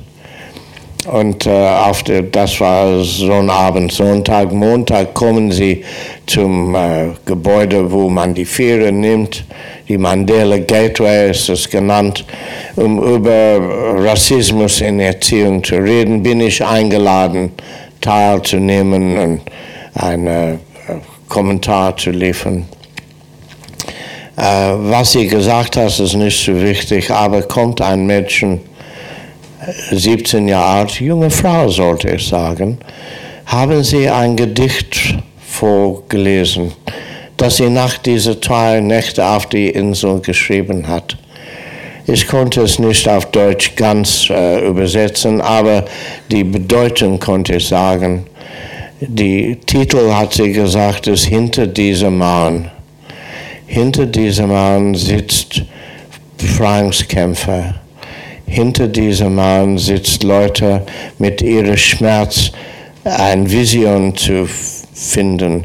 Hinter diesem Mann, hinter diesem Mann, solche heroische äh, Leute hat da gesessen, dass sie ein neues Südafrika bauen wollen, aus ihren Schmerzen, was für sie, sie ihre Leben ist von sie ausgepresst, sie müssen schweigen und, und so weiter sehr stark, sehr emotional hat sie es vorgelesen. Dann ein Pause und sagt sie, hinter diesem Mann war da ehemaliger Befreiungskämpfer, ehemaliger Befreiungskämpfer. Und für sie, was ist Befreiung? Ist es Selbstbereicherung? Ist es nur Selbsttäuschung? Es ist nur selbst das und das und das und die Volk zu vergessen. 17 Jahre alt. Ich hoffe, dass Präsident Zuma das zuhören kann. Und dann geht es die dritte äh, Verse von dieser, was sie geschrieben hat. Aber wir sind die Jugend. Jetzt ist es unsere Zeit. Wir müssen die Land ansprechen. Wir müssen sie ansprechen, wir müssen diesen Traum verwirklichen. Jetzt ist es die Zeit, die Leute sagt, wir sind motiviert, aber wir können Leute bewegen. Jetzt ist es die Zeit, es ist die Zeit. Ja, Ich bin voller Hoffnung. ja, das ist. Ich glaube, das ist viel, was viele hier teilen im Saal. Das ist doch äh, überwiegend das ist, was, was die auch hier unsere, unseres, unser Publikum praktisch hergebracht hat, dass nicht die, die, der Wille zu hören, wie schlecht es geht und noch sich bestätigt zu fühlen in allen seinen schlechten Meinungen, sondern eher, dass es darum geht, dass viele mit Hoffnung hierher kommen und eigentlich auch bestärkt werden wollen und gerne bestärkt würden, dass es irgendwie auch ohne dass das Schlimmste eintritt weitergeht. Ja, bitte jetzt, wer möchte, jetzt fange ich tatsächlich hier ganz von mir aus gesehen links an. Links und dann gibt es auch. Welcher Herr wurde vorhin vergessen? Ja, das ist, das ist, Sie sind noch nicht dran. Wir müssen noch festlegen, wer noch dran ist außer Ihnen. Also hier kommt dann die, die, die, die, die Kollegen. Und wir fangen aber hier ganz links an. Ich wollte ihn hören. Ja, er kommt gleich. Er ist, er ist Nummer drei. Also Nummer eins, Nummer zwei, Nummer drei. Also der, hier hat sich jemand gemeldet. Okay. Uh, in English is okay. Komm bitte, dass alle dich sehen können. Uh, I'll speak in English. I apologize. Okay. Um, thank you, Mr. Goldberg, um, for your struggle and for the opportunity to listen to you. Um, I would like to bring up this awkward moment where the same organization that is uh, the, under the auspices that you speak and which seemingly supports the anti-apartheid struggle in South Africa is also vehemently opposed to the anti-apartheid struggle in Israel-Palestine, which I am a, a part of, a member of. The party line uh, of the Rosa Luxemburg uh, Foundation is that the BDS campaign, the boycott, divestment, sanctions campaign, is anti-Semitic, and that one state, a single democratic state with equal rights, with equal rights for all the sons and daughters of the land, is anti-Semitic. Uh, other than that, also personally, two weeks ago, I was supposed to speak at the offices in Tel Aviv of the Rosa Luxemburg Stiftung, and uh, uh, I was uh, my participation was cancelled at the last minute because I was about to speak about BDS. So please, uh, if if I can get a response from the Boycott, organization, disinvestment. and also um, I would like to get your feedback about you know, how do we overcome this challenge of, of convincing the world of the legitimacy of the BDS campaign and the legitimacy of the rights based approach? And what is there to be learned in the future? What is most effective after we ended the crimes? How do we bring about a real change? Also in South Africa, we are, it is in the making. Thank you, Conrad. Ja, vielen Dank. Ich muss allerdings jetzt schon gleich eine kleine, möglicherweise Enttäuschung nachschieben. May I answer you in English? I'm actually not in the position to answer your question because I'm not involved to, or I'm not closely enough involved in what has happened in Tel Aviv. So please try to contact someone from the from our Middle East department, and they can explain probably in more detail. I'm at this point in time unba- unable to answer this But question. I will speak to him. Yeah, of course. this That, that, that's, to, that's, that's up to you. So I just wanted to tell you that I'm not. You don't. Please don't expect from my side a response to this particular question that you had to the or, to my organization. Thank you. So jetzt geht's hier weiter. Bitte schön. Also, äh, danke schön nochmal, äh, Dennis Goldberg, to be here. Ich habe eine Frage. Und zwar, ich komme aus Chile, das äh, äh, wissen Sie. Und was Sie erzählt haben, scheint mir sehr ähnlich, was in Chile passiert ist. Ne? Das ist eine Vetternwirtschaft, sehr korrupt. Und äh, es ist sehr deprimierend, weil wir arbeiten noch mit der faschistischen Verfassung in Chile. Und die Industrie bleibt noch in den Händen der, der, der äh, sieben großen Familien. Und äh, äh, das Einzige, was Chile gehört, ist Kupfer. Kupfer alles andere äh, wird an den, an den äh, transnationalen Industrien verschenkt. Es wird nicht gegeben, verschenkt, weil die zahlen überhaupt keine Steuer. Die Frage an Sie in Südafrika, ne? was ist denn mit den Reichtümern der, äh, von Südafrika? Was ist mit der äh, Goldindustrie, äh, mit der Diamantenindustrie? Gehört das äh, noch dem Land? Wer sind die Eigentümer? Was wird passieren? Ja? ja, vielen Dank. Jetzt kommt tatsächlich der vergessene Fragesteller zum Zuge. Ich bin extra aus München gekommen, um äh, Dennis zu hören. Ja, die Reihenfolge ist ja egal. Äh, äh, also ich finde es ganz großartig, dass, dass Dennis Goldberg auf die Schwächen so deutlich hinweist. Ja, das ist notwendig, wenn wir das verstehen wollen. Und ich möchte einmal eine Nachfrage stellen. Ich glaube, die erste Frage vorhin ist noch nicht ausreichend beantwortet. Ich sage mal dazu, ich habe in den 70er Jahren in Sambia gelebt, wo der ANC sein Hauptquartier hatte und habe viele Leute, führende Kader dort kennengelernt. Ich war sehr beeindruckt, äh, also von der politischen Reife. Und für mich stellt sich wirklich die Frage, wo sind diese Leute geblieben, wenn sie jetzt miterleben, was da passiert? Ja? Äh, also äh, ganz hochrangige Leute, also Meg Maharaj ist dann sogar Sprecher geworden von dem Suma.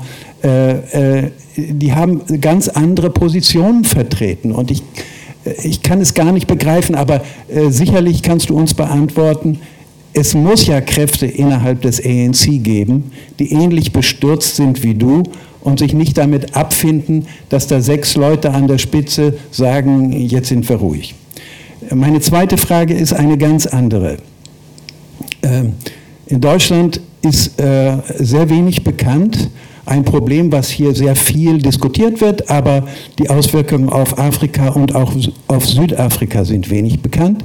Ich spreche von dem äh, TTIP-Abkommen mit den USA. Dennis, ich weiß gar nicht, ob du weißt, äh, dass der Professor, auf den sich die deutsche Regierung stützt, vom IFO-Institut. Er heißt Gabriel Felbermeier. Er sagt, Südafrika einen Einkommensrückgang von 3,2 Prozent in den nächsten zwei Jahren voraus. Äh, du kennst die Verhältnisse in Südafrika. Ich kenne sie ein bisschen in Namibia, den sagt er 3,1 Prozent voraus. Ich weiß, dass das für die Leute in den Townships eine reine Katastrophe wird wenn das um 3,1 Prozent oder auch nur um 2,5 Prozent zurückgehen sollte. Ganz viele Leute halten sich ja so eben und eben über Wasser. Äh, äh, ich würde gerne wissen, wie die äh, südafrikanischen Medien, ob das überhaupt thematisiert wurde, ist, ist gar nicht bekannt. Aber dann kannst du auch vielleicht zwei Worte oder drei Sätze dazu sagen, wie die südafrikanischen Medien leider unter der Leitung des ANC auch entpolitisiert worden sind. Einer der großartigsten Journalisten in Südafrika ist Alistair Sparks. Der musste sein Amt aufgeben, weil er gegen Apartheid geschrieben hat für eine Zeitung. Und er wurde im neuen Südafrika ein News Editor, also das ist sowas wie stellvertretender Chefredakteur äh, des größten äh, Rundfunk- und Fernsehsenders. Der ist entlassen worden. Ja? Der Vertrag wurde einfach nicht verlängert. Ich habe den Eindruck, die Medien werden entpolitisiert. Ich würde gern was dazu hören. Ja, das waren jetzt eine ganze Menge Sachen. Ich wollte noch mal erinnern, wir haben also jemanden, der sich mit der Palästinenserfrage und den Parallelen zu Südafrika auseinandergesetzt hat und das, oder unseren Gast Fragen gestellt hat. Wir haben jemanden, der nach dem Eigentum der Industrie fragt, wem gehört die südafrikanischen Bodenschätze. Wir haben eine Meinung gehört, was den ANC und seine Qualität, Führungskräfte angeht, die Qualitäten ihrer Führungskräfte. Und wir haben die Frage, was passiert in Südafrika in Bezug auf Medien, auf die Gleichschaltung der Gesellschaft. Das sind die drei großen Herausforderungen. Dennis, du hast das Wort. Haben wir noch zwei Stunden? ja, ich sagte, es kann Nein, so schön zum Israel-Palästina bin ich ein Unterstützer von dieser Boykott des Investment-Kampagne gegen die zionistische Apartheidstaat Israel klar gesagt. Und ich konnte es wissenschaftlich zeigen, die, äh, äh, dass äh, Israel ein Apartheidstaat ist. Geht man in Internet, guckt die Beschreibung von Apartheid, die Erklärung über Apartheid von den United Nations, geht es nicht nur über Südafrika. In Israel ist es ganz anders. Ja, Studenten gehen zum in dieselbe Universität, arbeitet Palästinensen und äh, äh, jüdische äh, Ärzte zusammen in Krankenhäusern und so weiter. Man muss unterscheiden zwischen was in Israel passiert und in die besetzten besetzte Länder auch.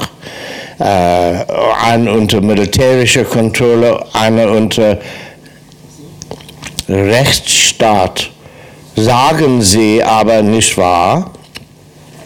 Es gibt Gesetze, was Unterschied macht zwischen jüdischer Bürger und nicht-jüdischer Bürger, Palästinensen. Klar genug, das ist Apartheid. Sie hat verschiedene Rechte und äh, äh, Möglichkeiten. Und es gibt eine ganze Reihe von Verwaltungskontrolle und so weiter. Das ist Apartheid. Klar. Äh, die äh, Verhältnisse in Deutschland, weiß ich, nach dem Holocaust gibt es ein tieferes Gewissensproblem hier. Und äh, ich konnte es nicht erklären, dass am linken Seite zu wenig gesagt ist über die Brutalität und die äh, Volksmord in Israel von dem zionistischen Staat gegenüber den Palästinensern. Ich konnte es nicht verstehen, dass wir zuschweigen. Habe ich mehrere Male geäußert und gefragt. Und die Antwort ist, es ist nicht so einfach hier. Aber wir sind Führungskräfte in die Politik. Müssen wir bei unseren unser, äh, äh, Prinzipien bleiben. Wir können es laut schreien, wir können es diplomatisch sagen, aber sagen, das müssen wir. Ich kenne nicht, was die Rosa-Luxemburg-Stiftung darüber sagt, muss ich ehrlich sagen. Aber ich unterstütze die Palästinenser für ihre Menschenrechte und wir müssen helfen, dass sie von dieser Unterdrückung befreit werden. Das ist meine Haltung. Äh, danke für die Frage. Es freut mich immer, dass ich die Gelegenheit kriege, das in Deutschland zu äußern. Ähm, die zweite Frage, was geht es über die Bodenschätze und die Reichtum von Südafrika? Es, es bleibt in Händen von internationalem Kapital, wie überall in der Welt. Und äh, äh, ist das rechtfertigt? in Südafrika ist nicht so einfach, weil die, die alte Finanzkapitalisten hat viele neue reiche Südafrikaner überzeugt und gekauft, bei sie anzuschließen und sie zu helfen, unser Volk auszubeuten. Und was von den alten Prinzipien fest, führe von dem ANC in die Exiljahren in Zambia. Sie werden gekauft. Sie wollen auch reich werden. Dein Freund Mac Maharaj wird ein nicht äh, ausführender Direktor von einer großen Bank, kriegt ein Million, Millionen Rand pro Jahr. Nur viermal pro Jahr bei zu sein. Warum akzeptiert er das? War er Minister für Transport gewesen? Ach, die Geschichte, was dort passiert. In den Befreiungskampfjahren war die einzige Gewinn Freiheit. Nach der Wende gibt es Geld und Reichtum.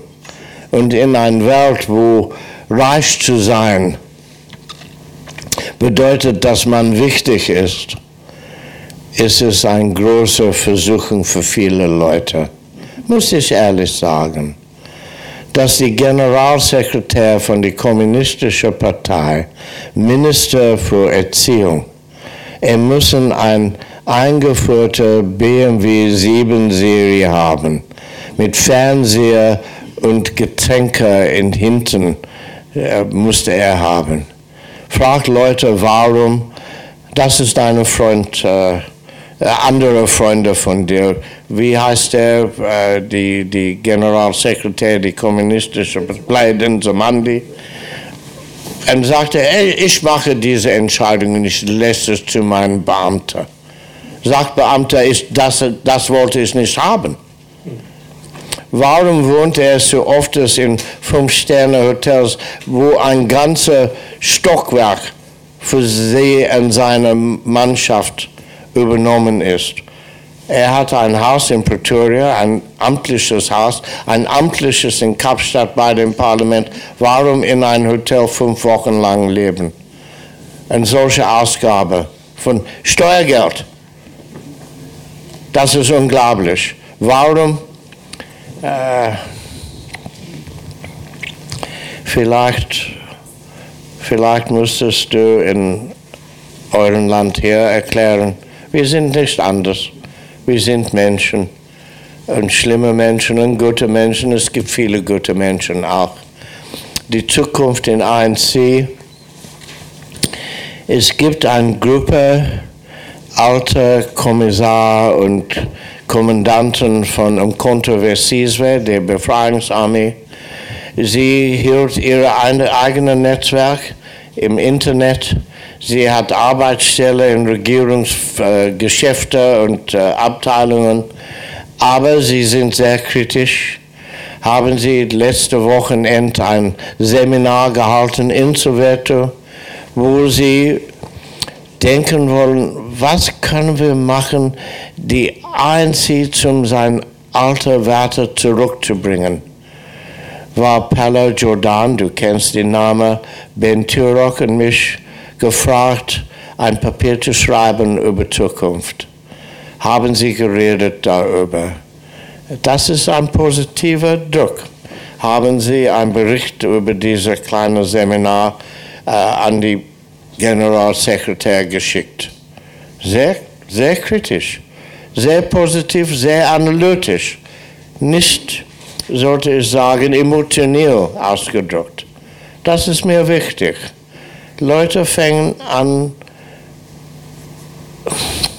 Antworten zu finden, dass wir, und dann plötzlich kommt es ein äh, Interview mit dem Generalsekretär dem ANC, Grady Mantasche, ehemaliger Vorsitzender der Kommunistischen Partei, jetzt äh, Generalsekretär der ANC.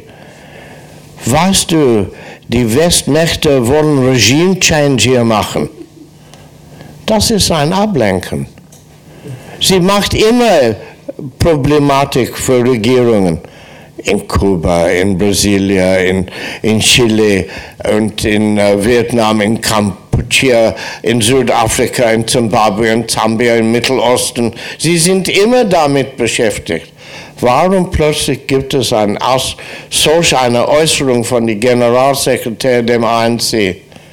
Weil sie sind unter Druck über diese fetten Wirtschaftssachen und die, und die Verfassungskrise. Und ich sollte sagen, die Amerikaner brauchen keine Regime-Change einzuführen.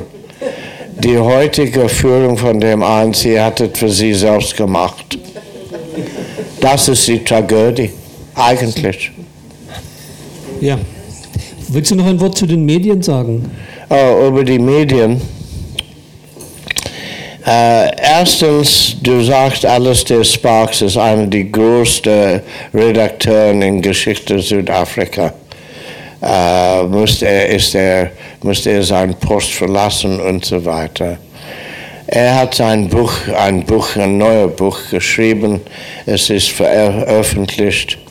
Kommt Ronnie, Ronnie Casrios, ehemaliger Kommandeur in einem Kontroversiswa, bekannter Kommunist. Und er fragt Alistair Sparks eine Frage. Ich war nicht dort, ich gehe nicht zum Alistair Sparks. Er sollte erklären und fragt Ronnie Casros Alistair etwas und sagte, oh, da ist die rote Ronnie wieder. Und geht er weiter, und weißt du die Problematik von Südafrika heute? Die kommunistische Partei, die Kommunistpartei.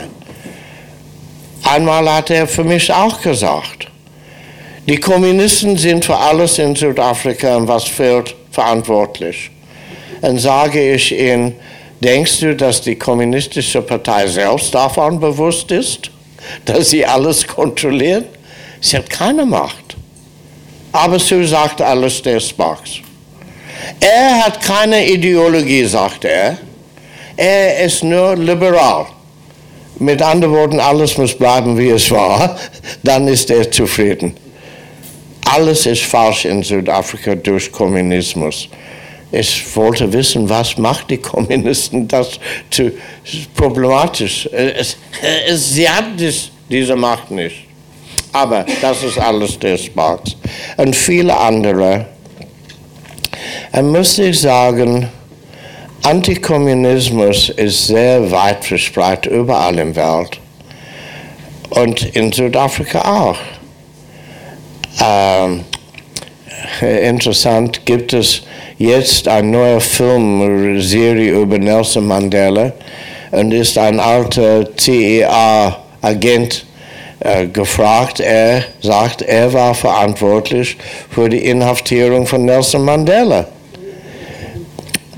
Das ist, es ist Wahrheit, wir wissen das. Das ist eine alte Geschichte. Jetzt ist es neu. Kriege ich einen Anruf von den Time äh, Zeitung in London, sollen Sie ein Interview darüber geben? Ich sage, nein, nein, das ist alte Geschichte. Und was hat Nelson Mandela gesagt, nachdem er von dem Gefängnis auskam? Sagt er, ach, alte Geschichte, wir müssen neue Beziehungen aufbauen, wir sind zu beschäftigt, darüber zu kommen. Plötzlich ist die Amerikaner verantwortlich für was Zimmer gemacht haben, für die Verfälschung von und die Lügen vor dem Parlament und so weiter und so weiter. Das ist Quatsch. Wir sind dafür selbst verantwortlich. Und in die Medien bin ich sehr kritisch, sollte ich sagen. Die meisten Redakteure von den großen Medien, Druck und elektronisch, sind alte Befreiungskämpfer von der 1976 Generation von Studenten gegen die Apartheid. Sie sind in Apartheid-Zeiten ausgebildet. Sie hat diese Kenntnis äh, unter Rhodes Statue auch Standbild auch haben sie die neue Kenntnis gebracht, die Apartheid zu bekämpfen. Ja, und jetzt, jetzt sind die Medien wie in Apartheid-Zeiten. Nur Skandal, Skandal, Skandal. Weil Skandal bringt Gewinn für die Aktienhalter. Haben Sie Antworten zu Problemen? Sie sind die intellektuelle Vorge Vorrang in unser Land. Antworten zu Problemen? Nein, nur Kritik. Es ist schlimmer heute als unter Apartheid. Und das ist Quatsch. Hm. Quatsch, absolut Quatsch. Ja, vielen Dank. Jetzt gibt es weitere Gelegenheiten. Jetzt nehmen wir mal einen Kollegen, der offensichtlich von weiter her kommt oder weiter, dann jemand in der Mitte und dann wieder hier auf der, von mir aus gesehen, rechts. Also Sie haben das Wort. Um, good evening, and thank you very much, uh, Mr. Goldberg, for being with us here today. You're going to call me Mr. Call me Professor. Okay, Professor. Professor Goldberg, yes. I was battling my thoughts. What should I say, Mr. What? Yeah, but thank you for the correction. Um, I'm Tabo Tindi from South Africa, currently live in Berlin. I'm an independent filmmaker and I'm a member of an um, Maibuya South Africa community uh, Verein that we have uh, uh, uh, grounded, so to say here. And um, my question, I have a couple of questions, of course, but I'll just stick to two for now. One question is, what do you think about the political landscape in South Africa right now with the EFF in parliament and uh, other uh, uh, people like this? And uh, the other um, uh, question is that I was uh, hoping that you will elaborate a little bit more on the question that the lady actually posed as to, um, you know, I was hoping that you would say why is it that the, or what is the government doing uh, actually in order to uh, correct these wrongs? You know, what about the reparations? You know, in Germany, the Germans are paying the Jews reparations and all those sort of things. What about uh, uh, the, um, the, the the Afrikaners who the, the, the perpetrators of apartheid who are living in South Africa, who are South Africans themselves? What are, what is actually the government really really doing? What about the land reform? What about all these sort of things? Is you know. Okay. Yeah. Okay, thank, Thank you. Thank you so much. Ja, jetzt in der Mitte mit der Herr mit dem kari- karierten Hemd. Äh, ja, ich habe eine Frage, die auch äh, im Prinzip nochmal zurückreicht in die Zeit der Apartheid, aber jetzt nochmal aktuell geworden ist. Ähm, und zwar geht es mir um die mögliche Freilassung von Janus Schwalus, ähm, dem Mörder von Chris Hani. Ähm, das ist ja nicht so viel äh, bisher berichtet worden in den in Medien. In Deutschland spielt das keine große Rolle. Ich befasse mich sehr viel mit der extrem rechten und neofaschistischen Szene in Polen. Dort wurde das ähm, sehr interessiert aufgegriffen. Es gibt eine große Solidarität mit ihm, mit dem rassistischen äh, Mörder Janusz Wallus. Und es wurde auch bereits ähm, eine Tour vorbereitet mit ihm, falls er freikommen sollte, um ihn sozusagen als Held ähm, durch verschiedene Stationen zu führen. Und ich würde gerne Ihre Meinung zu dieser möglichen Freilassung von, äh, von Janusz Wallus wissen und auch wie das in den Reihen der ähm, alten ehemaligen Mitglieder der Befreiungsbewegung ähm, aufgegriffen wird. Ja, vielen Dank. Entschuldigung, die letzte Tafel. Die letzte Tafel deiner Frage? Habe ich nicht gut gehört. Wie das in, in, in, in deinen Reihen, in den Reihen der, der alten Kämpfer der Befreiungsbewegung, die ähm, Chris Hani persönlich kannten, die mit ihm zusammen äh, waren, sozusagen, wie das aufgegriffen wird, dass ähm, diese Freilassung jetzt möglich ist. Danke. Ja, Christoph Schaffmann.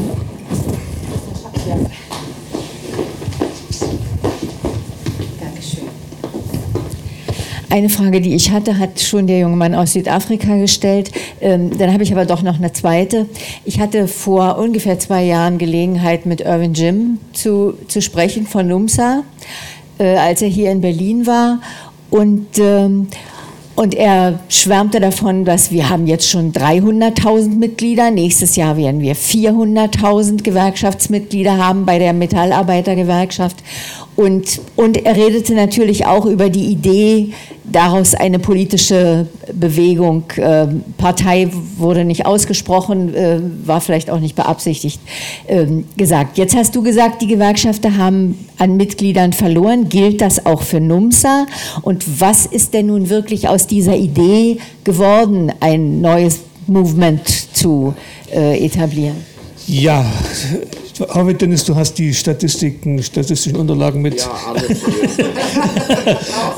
ähm, also wir haben jetzt eine Frage nach den Economic Freedom Fighters und der politischen Szenerie im Parlament und nochmal die Frage, wie- inwiefern sind die Eigentümer der Rohstoffe oder der Ressourcen verpflichtet, Reparationen zu zahlen.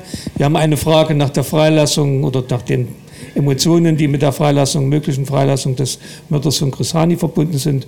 Wir haben noch eine Frage zu den Gewerkschaften und insbesondere zu NUMSA und den, in der Entwicklung der Mitgliederzahlen.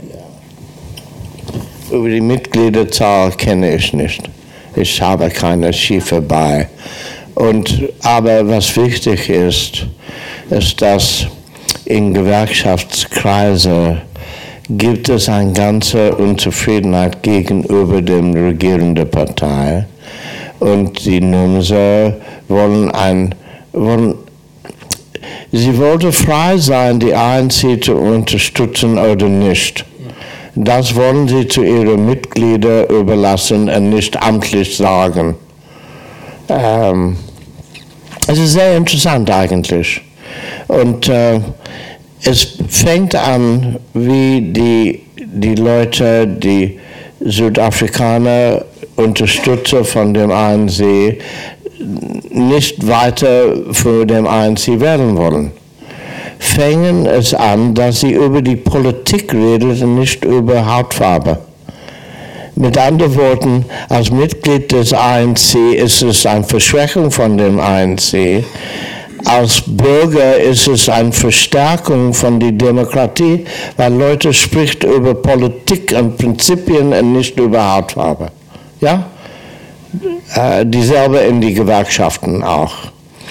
über die Kapital und die Eigentum, äh, private Eigentum von äh, dem Land. Wir sind ein kapitalistisches Land, das ist klar.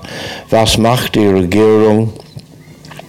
Sie wollte einen neuen Mittels Mittelstand aufbauen.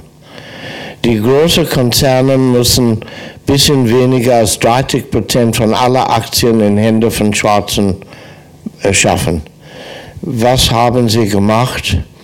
Äh, die äh, Leute, dass die neue Aktienhalter sein müssen, hat die Kapital nicht.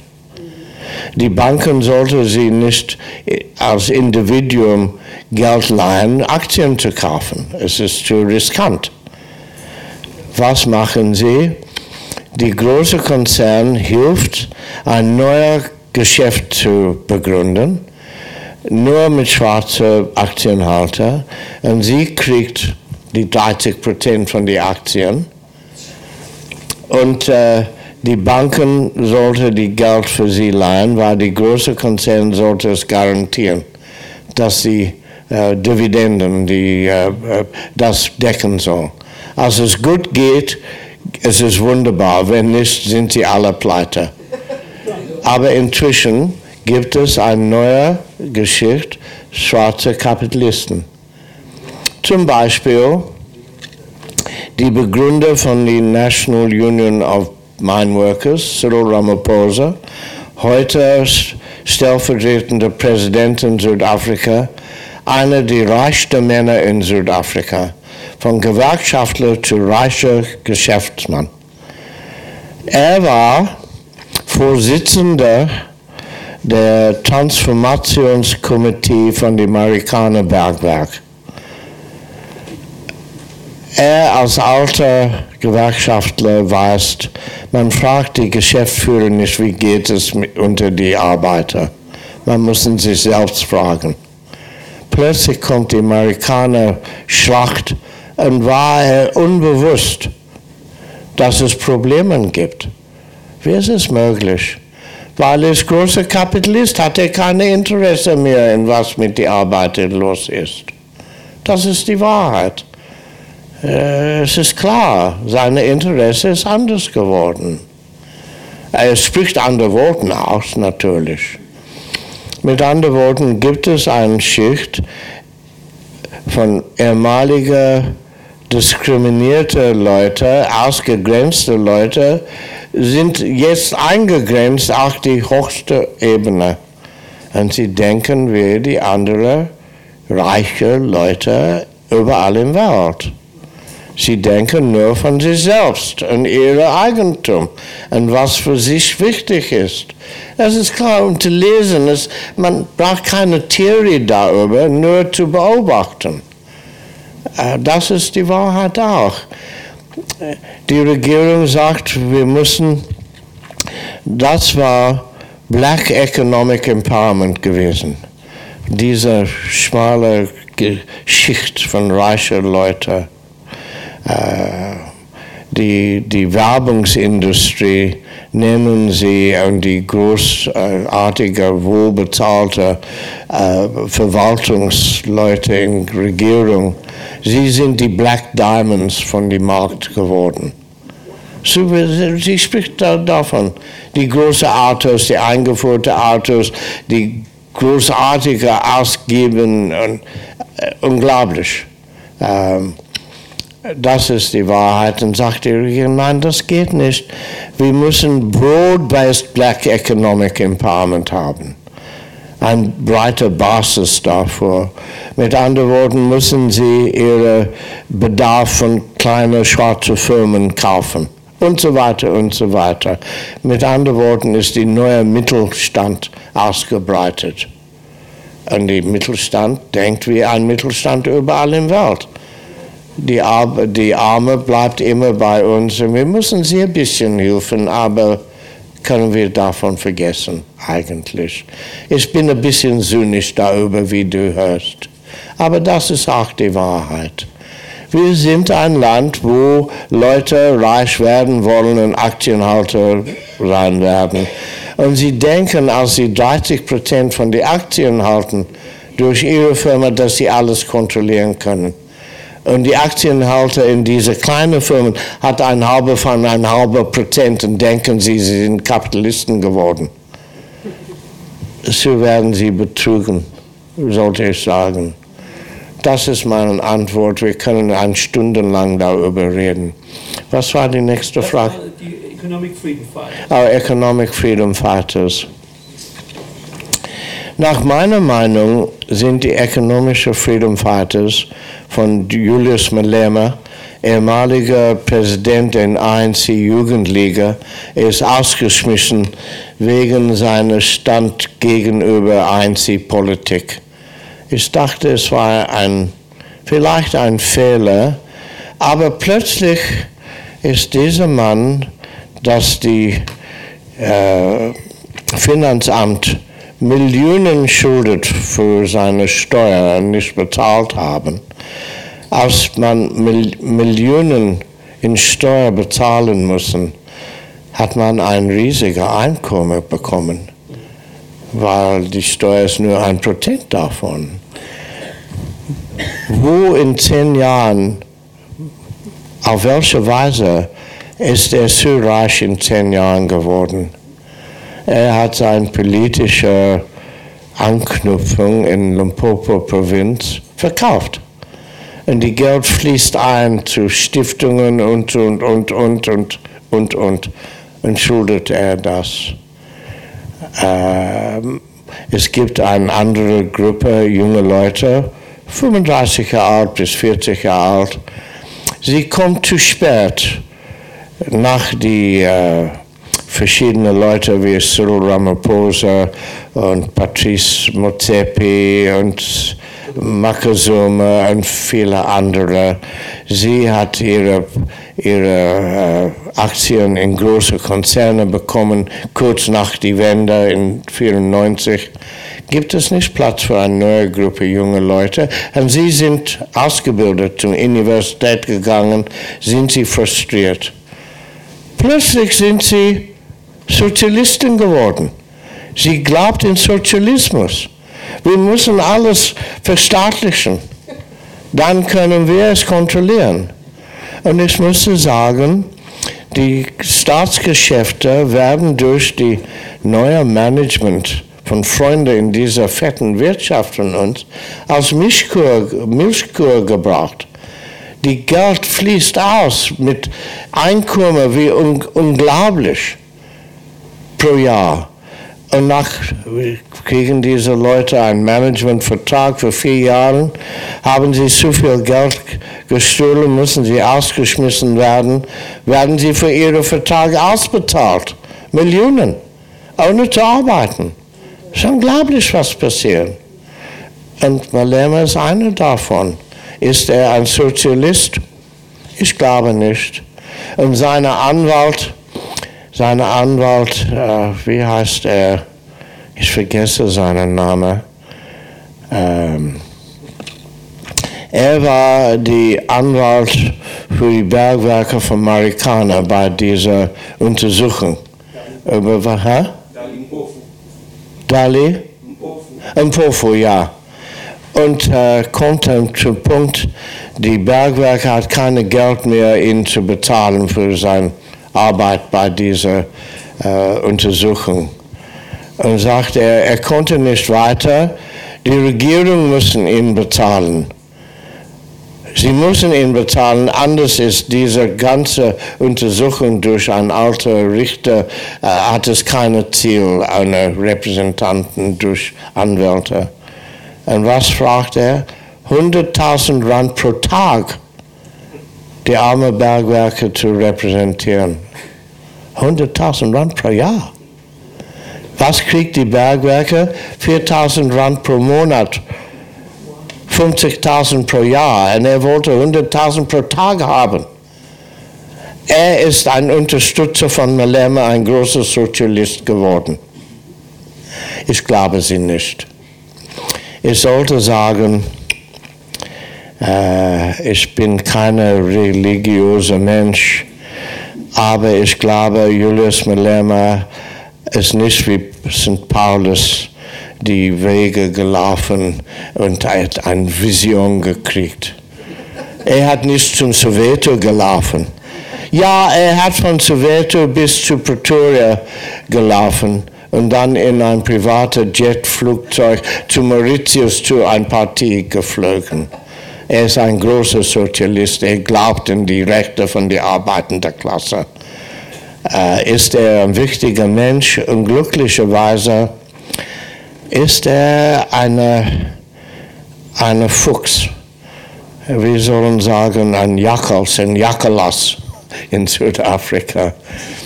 Er weiß, wie Leute anzustechen. Was macht er in dem Parlament? Alles, was ihn die Schlagzeilen in Zeitung bringt. Als er alles verstört, macht, das ist gut.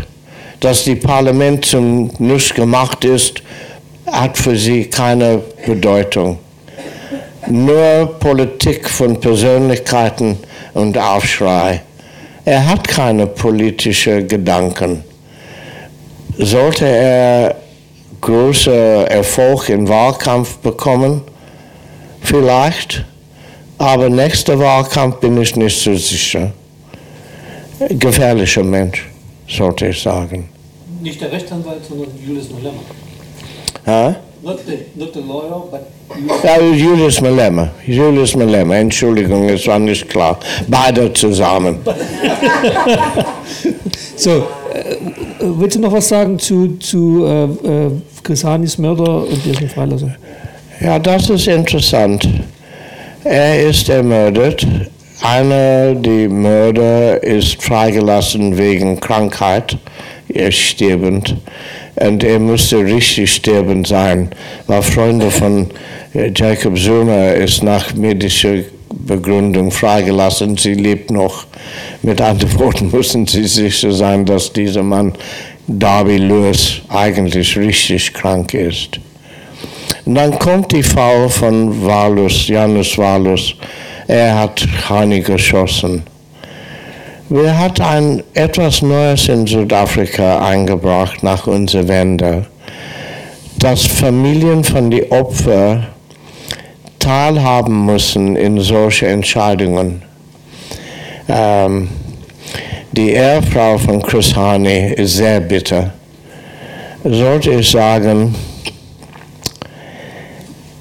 die Ehe war eigentlich kaputt, als Hani ermordet war. Aber Dimpo Hani, es ist geschrieben Limpo, aber Dimpo ausgesprochen, sein Status geht über die Ehe mit Chris Hani. Und machen sie große Beschwer gegen die Freilassung von die Mörder wahllos. Ich weiß nicht, ob das richtig ist, dass sie so einen starken Einfluss haben müssen, weil in die Geschichte hat die Staat kriminellen Justiz übernommen, weil es konnte nicht unter die Familien bleiben. Anders geht es von Generation zu Generation, wie in Sizilien zum Beispiel. Und jetzt ist es zurückgebracht, dass die Richter bewusst sein müssen, was die allgemeine Öffentlichkeit denkt über die Sache. Und wir sind nicht einig über Walus. Ich zum Beispiel sagt, wie viele Jahre muss jemanden im Gefängnis sitzen, für ein Leben Wiedergutmachen zu schaffen? Zum Tod? Wer hat die Todesstrafe abgeschafft? Weil es ist unmenschlich. Wie viele Jahre ist es wert? Und zu Ende gibt es eine äh, Verwaltungsprozedur, ein Prozess, und ist es entschieden, dass er auf Kaution freigelassen kann sein. Gibt es einen Aufschrei von verschiedenen Leuten, die Familie, Mitglieder von dem Einzigen, nicht allen, und geht es vor Gericht. Ein Gericht sagt, nein, die Entscheidung ist richtig gut gemacht, sie konnte nicht eine andere Entscheidung machen und ist er freigelassen. Mein persönliches Gefühl, wir sprechen mit den alten Politikern, alten Politiker und Sicherheitspolizei und, und äh, äh, Folterer von dem alten Regime. Sie kriegt ihre goldene äh, äh, Abfindung und leben sie noch heute. Was ist der Unterschied? Warum kriegen Sie diese Freilassung von die so viele Leute, was unter Sie gelitten haben und getötet waren? Es war das etwas anderes. Und in, nach meiner Ansicht ist es keine wichtige Sache nach all diesen Jahren. Er ist ein alter Mann. Präsident de Klerk ist geehrt, hat er den Nobelfriedenspreis gekriegt für seine Rolle. Und in der Tat, nach all den Jahren, glaube ich, hat de Klerk sein Leben auf die Spiel gestellt, Frieden zu machen. Das ist mein Gefühl. Nicht alles stimmt mit.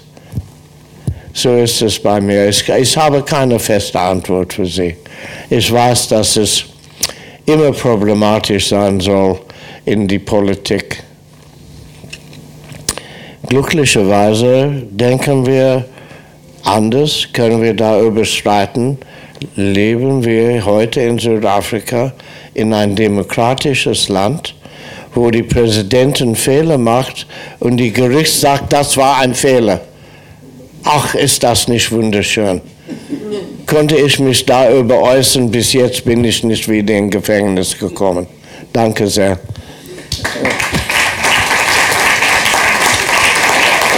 Ja. Ja, wir alle, Dennis, wir alle hoffen sehr, dass du nicht rückfällig wirst. dass du nicht rückfällig wirst.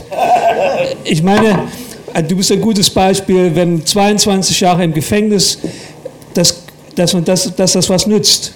22 im Jahre im Gefängnis und dann rauskommen und nicht rückfällig werden. Das ist doch ein Argument. Aber egal. Es ist uns immer eine, große, wie immer eine große Ehre gewesen, dich heute hier zu haben. Es wird hoffentlich wieder eine Zwischenzeit geben, bis du wieder kommst.